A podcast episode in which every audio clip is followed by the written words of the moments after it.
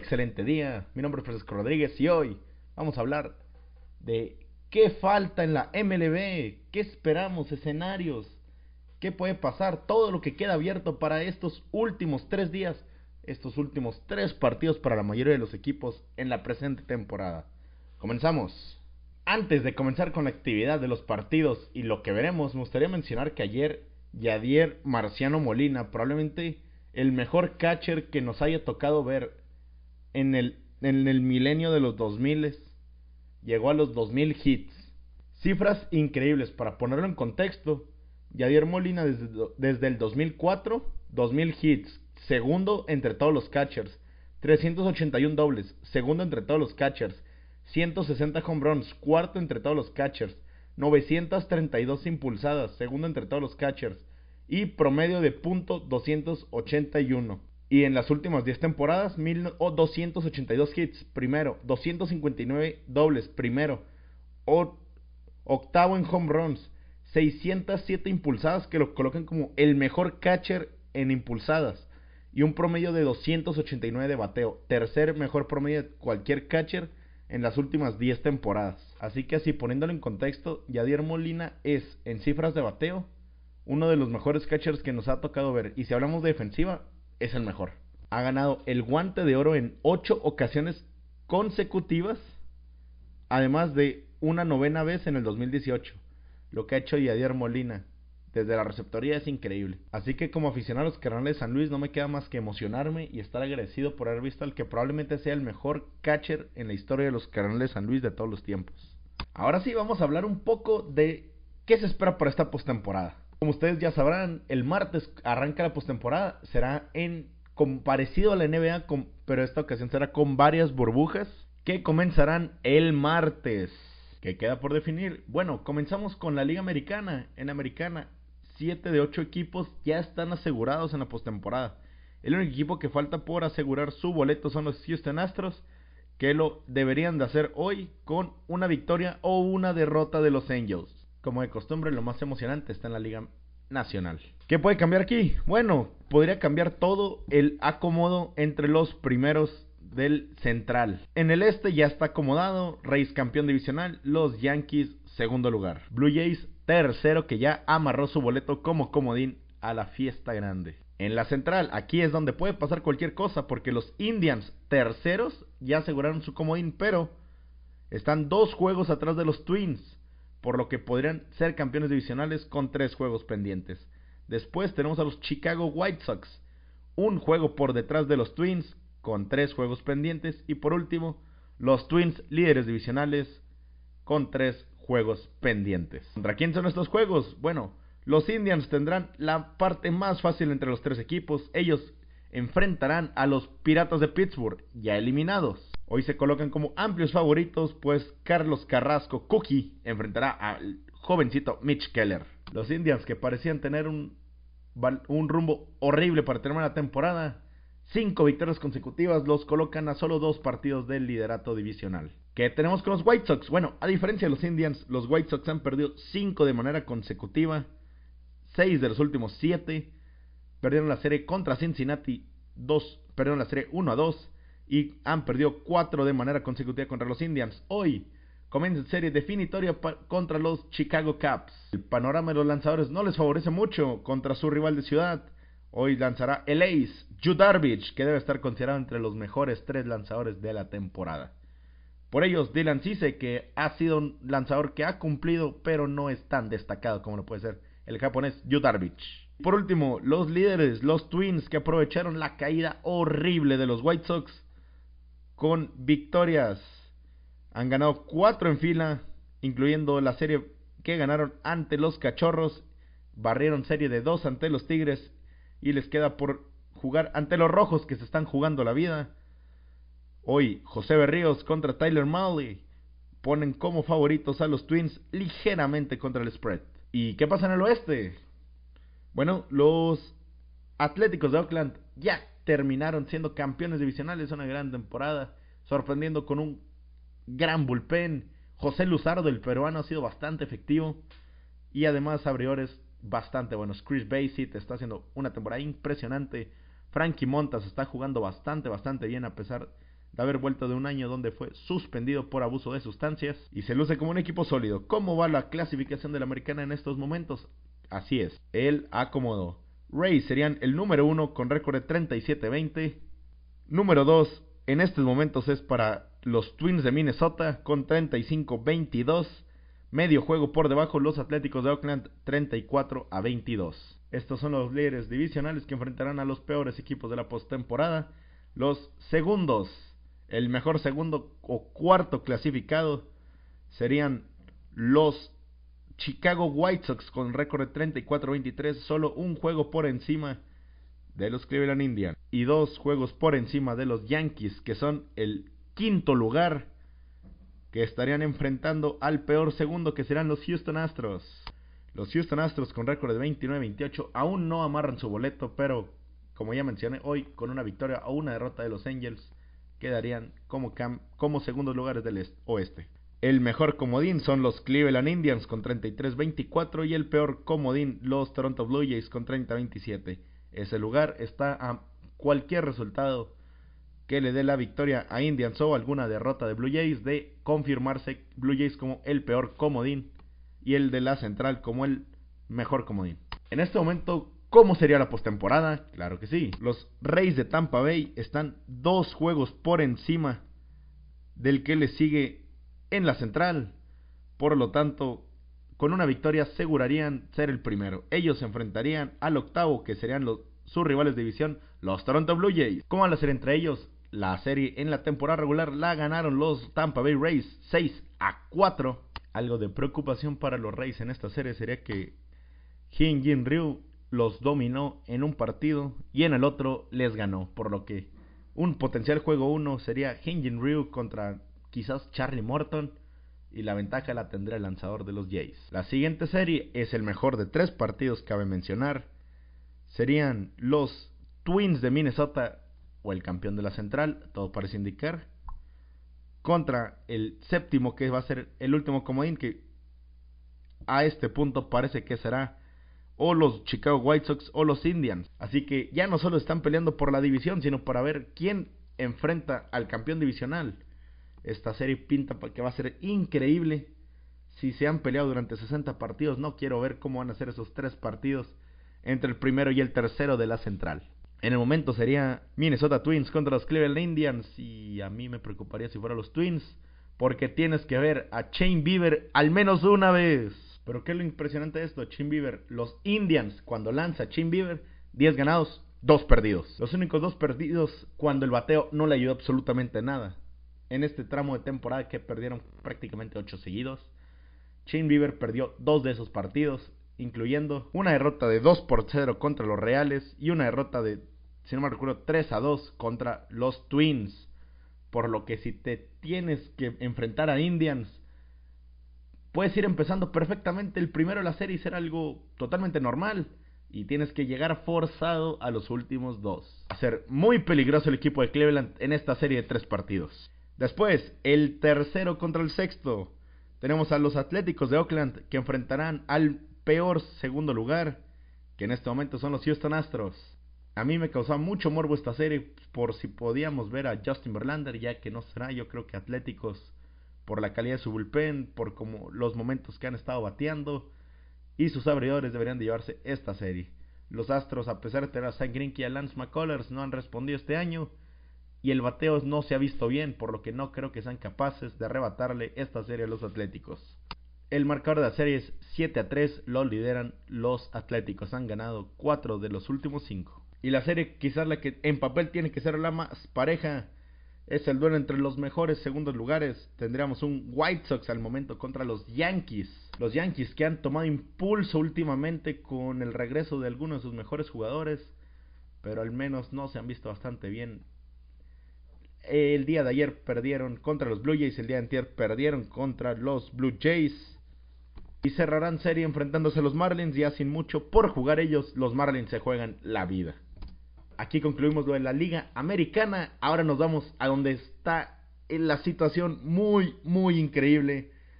Es por lo que este tipo de escenarios por el que MLB decidió que pasaran 8 equipos y no los tradicionales 5, porque esperaban que en un juego, en una temporada de 60 partidos, pasara exactamente esto. En este momento lo único amarrado ya son Dodgers, campeones y número 1, Bravos, campeones divisional y número 2, con una victoria o una derrota de los Cachorros. Padres, número 4, sin importar que pase, y ya. De nueva cuenta, es lo único amarrado y que Cachorros estará en la postemporada. Pero, nomás hay 4 lugares asegurados de 8. Y esos últimos 4 lugares permanecen en la pelea los equipos de Marlins, Phillies, Mets, Cardenales, Rojos, Milwaukee Brewers, San Francisco Giants y los Colorado Rockies. Ahora, los que de verdad tienen oportunidad son los Marlins. Van 5 abajo de los Braves. Ya no los pueden alcanzar. Tienen récord de 29-28. A falta de 3 partidos que se disputarán en Yankee Stadium entre los Yankees. ¿Qué puede pasar con ellos? Bueno, los Phillies están únicamente un juego atrás de los Marlins. El, el diferencial de la serie lo lideran los Marlins, por lo que en caso de empatar, los Marlins quedarían por encima de los Phillies. Phillies, por otra parte, tiene una serie que también parece prácticamente imposible contra los Rays de Tampa Bay en Tropicana Field. Las esperanzas para que los Phillies pasen como segundos de su división radican en que ellos barran o ganen la serie en Tropicana Field y los Marlins ganen uno o pierdan todos los juegos contra los Yankees. Si Marlins gana al menos un partido ante los Yankees, obligarían a Phillies a barrer la serie en caso de no lograrlo Marlins asegura su boleto como segundo lugar. Hoy mismo podría pasar si Marlins obtiene una victoria ante Yankees en el enfrentamiento de hoy que Sandy Alcántara contra Jay Happ. Favorito Yankees ampliamente. En caso de que los Phillies no lograran pasar como segundos de su división, están jugándose la vida por el comodín. Hoy Charlie Morton enfrentará a Vince Velázquez en Tropicana Field. Ligeramente favorito el equipo de Tampa Bay. Y los Mets necesitan un milagro para aspirar al comodín están al menos dos juegos abajo de cualquier competidor. Hoy con una derrota y victoria potencial de alguno de los otros equipos quedaría eliminado. ¿Qué se juega en la central? Bueno, los Caps ya aseguraron postemporada. Pero los Cardenales están dos juegos y medio por debajo y les quedan seis juegos por jugar. ¿Por qué a los Cardenales quedan seis juegos y a los demás tres? Bueno, esto debido a que los Cardenales estuvieron dos semanas fuera por el brote del coronavirus. Les quedan cuatro juegos contra los cerveceros. Dos se jugarán hoy. El primero acaba de haber cambio en el lanzador. Va a ser Jack Flaherty por los carnales. Eso ya sabía. Y el otro será Brett Sutter. En el juego de la tarde, Daniel Ponce de León contra Jordan Lindblom. Cardenales potencialmente podría intentar barrer esta serie. Los lanzadores son mejores los del lado de los Cardenales. Pero todo puede pasar en el béisbol. Y más en una doble cartelera. Ambos juegos salen ligeramente favoritos. En uno son menos 125 y en el otro menos 120, que es lo más parejo que se puede ver un partido de béisbol. Contando con un favorito. Si los Cardenales ganan el primero de la serie, estarán dos juegos por debajo de los Cachorros. Si Cachorros llegara a perder contra los White Sox, los Cardenales devolverían a estar dos juegos y medio abajo y con una victoria ya estarían en uno y medio. Así que, suponiendo que los Cardenales hoy ganen sus dos partidos y los Cachorros pierdan el suyo, estarían solamente un juego por debajo de los Cachorros. Con el primero recortamos medio juego y con el segundo y el juego de los Cachorros se puede recortar un juego completo. Después vienen los Rojos, que tienen serie complicadísima contra los Twins que también se están jugando la vida por la división central Serie bastante complicada. Ellos están todavía con posibilidades de ser campeones divisionales. Están solo tres juegos por debajo de los cachorros, pero parece prácticamente imposible. Y en caso de empatar en cantidad de victorias y derrotas, eh, no tienen el desempate con cachorros, así que necesitarían que también Cardenales empataría y los Brewers empatarían. O sea, requieren un milagro. Donde terminarían pasando por ciertas estadísticas que desconozco. El enfrentamiento de los Reds, ya lo mencioné cuando hablábamos de los Twins. Tyler Male contra José Berríos, favoritos los Twins por un poco. Y después tenemos a los cerveceros que están dos juegos abajo de los carnales por el segundo. Les quedan cuatro por jugar, aún es posible. Y están de momento fuera del comodín, que serían los rojos con 29-28 y los gigantes con 28-28. Y ellos están por debajo de un partido ante los gigantes de San Francisco, juego y medio contra los rojos. Después el oeste que tiene los mejores equipos del béisbol, bueno, al menos de la Liga Nacional. Los Dodgers, el primer equipo en llegar a 40 victorias. Ya son campeones divisionales y aseguraron el número uno de la postemporada.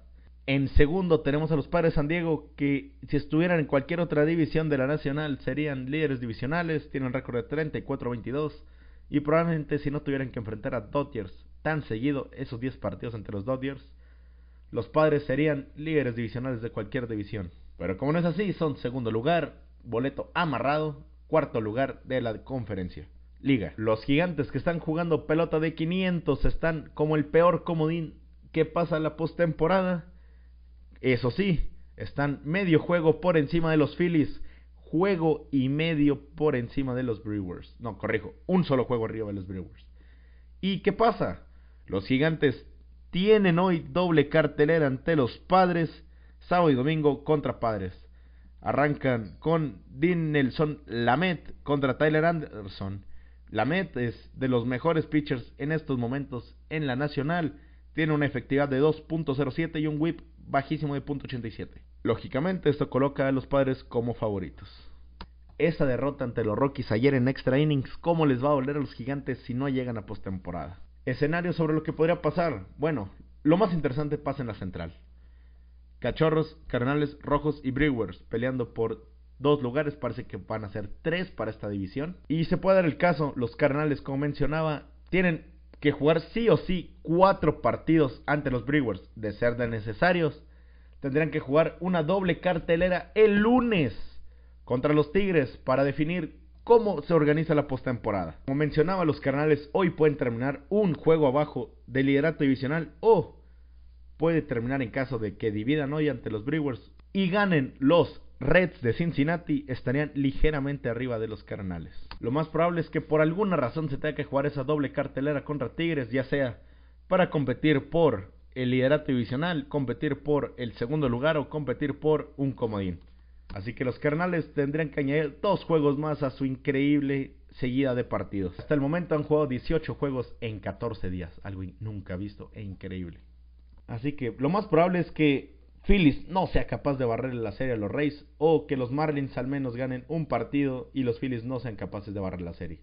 Con este resultado, Marlins sería segundo de la división, amarrando boleto como el que probablemente pase como el peor segundo lugar de la conferencia. Los Cardenales parece que les podría jugar un poco a favor jugar tantos partidos en tantos días, ya que tienen la opción forzada de jugar dos partidos más contra un equipo que ya va a estar eliminado que debió de haber terminado de jugar el domingo. Esa doble cartelera contra Tigres se puede ser muy favorable para los Cardenales. Los Cachorros están pasando un momento terrible. Han anotado únicamente 10 carreras en los últimos 7 partidos. Y en esta serie contra los White Sox se juegan muchísimo por el campeonato divisional. Así que yo no dejaría descartar la opción de que Cardenales fuera campeón divisional. Suponiendo que pase algo normal, Cachorros pierde su serie 2 por 1, terminarían la temporada con récord de 33 y 27, lo que obligaría a los Cardenales a tener, por si quieren ser campeones divisionales, ganar todos sus juegos pendientes. Considerando que su desempate en este momento es empate, están empatados 5 a 5 entre sus juegos divisionales. El siguiente criterio de empate es el récord contra la división, los Cardenales de momento 5-5 contra Cachorros, 6-4 contra Reds y 3-3 contra Brewers a falta de 4 partidos. Por lo que parece poco posible que terminen empatando en récord y en récord dentro de la división, por lo que seguramente se definirá con un el double header del lunes ante los Tigres. Pero aferrándonos a lo más posible, así quedaría la postemporada de momento. A hoy, día viernes 25 sería los Dodgers contra el octavo lugar, que parece serán los gigantes, aunque con esa difícil serie quizás Phillies pueda hacer algo por ahí. Después sería el número 2, los Bravos, contra el número 7, el que sería el mejor comodín entre... El que pasara como comodín entre Brewers, Reds o Cardinals, top para indicar serían los Reds. Después el campeón de división de la Central, lo más seguro es que acabe siendo Cachorros contra el peor segundo que vendrían siendo los Marlins o los Phillies. Y después ya sería Cachor, digo, perdón, Padres cuarto contra los Cardenales quinto. Y así sería la postemporada nacional. Y con eso ya sería todo. Podemos ver que hay mucho por definir en solo tres días. Todo del lado de la nacional. Y ya veremos qué pasa. Muchísimas gracias por escuchar. Nos vemos en siguientes podcasts. Mi nombre es Francisco Rodríguez. Nos vemos en la próxima.